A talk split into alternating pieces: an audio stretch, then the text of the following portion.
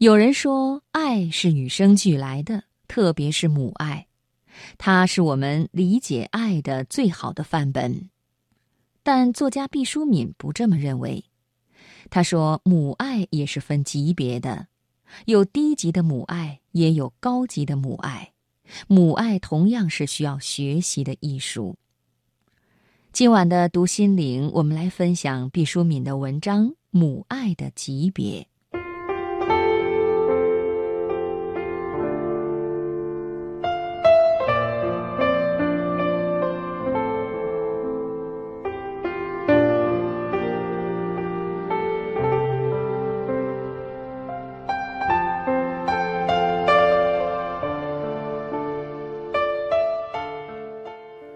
我以为爱是需要学习的艺术，需要钻研，需要切磋，需要反复实践，需要考验，需要总结经验，需要批评帮助，需要阅读，需要讨论，需要提高，需要顿悟。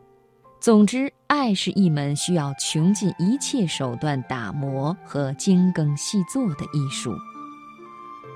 与生俱来的只有动物的本能。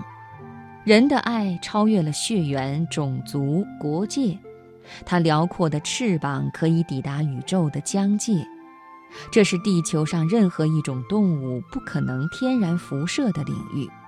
所以，爱不是如同同人的颜色和身高的尺度，是一连串基因决定的先天模本，而是后天艰苦琢磨的成长之丹。印度狼孩的故事是一个动物母爱的典范之作。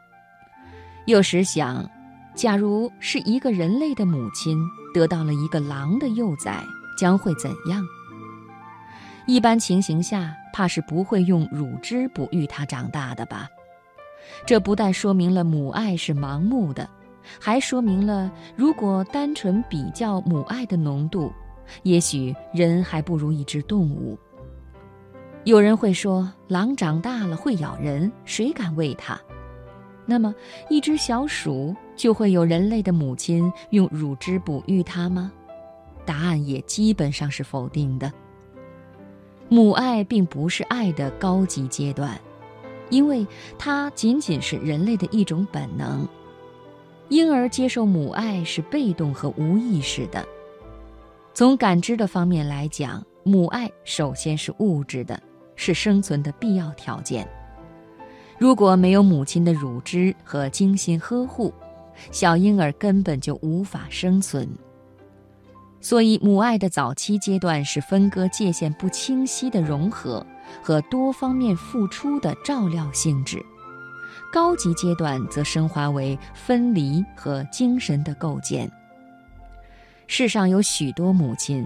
可以把属于动物本能的那一部分做得较好，完成对子女衣食住行的补给维护。但是高级部分就是超越一己，不爱人类，从血缘分离扩展到广博的爱，就未必能及格以致优秀。我们不时地听到这样残酷的故事：某个母亲因为孩子的学习成绩不好。竟把自己的亲生孩子殴打致死，这是爱吗？很多人说这不是爱，因为他们本能的拒绝承认这是爱。在他们眼中，爱是纯正和没有任何杂质污染的，包括爱是不能有失误的。但我想说，假使把那位死去的孩子复活，问他：“你的妈妈是否爱你？”我想。他带着满身伤痕，也会说：“妈妈爱过我。”母爱的初级阶段就是如此盲目和自怜自恋的。他很可能不尊重孩子，难以清晰地界定孩子是另一个完整的、独立的个体。他把自己的感受和期望强加在一个与他完全不同的人身上。美其名曰望子成龙，望女成凤。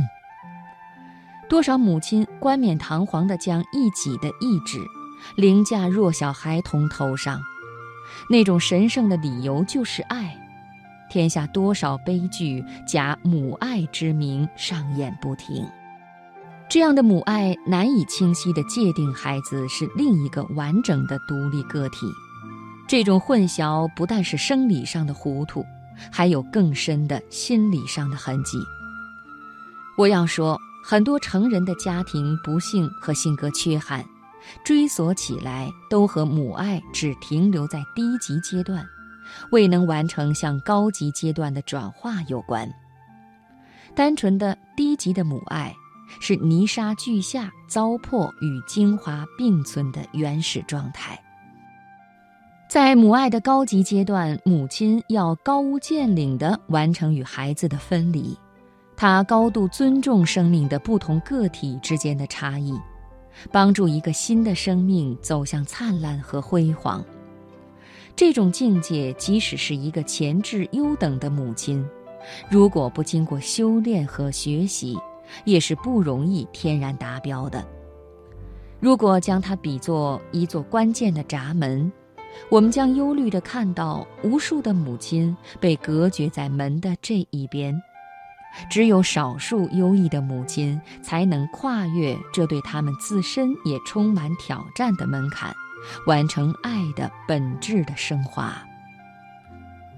既然母爱里包含着如此分明和严格的界限，那我们有什么理由坚持母爱就一定是我们接受爱的完善楷模呢？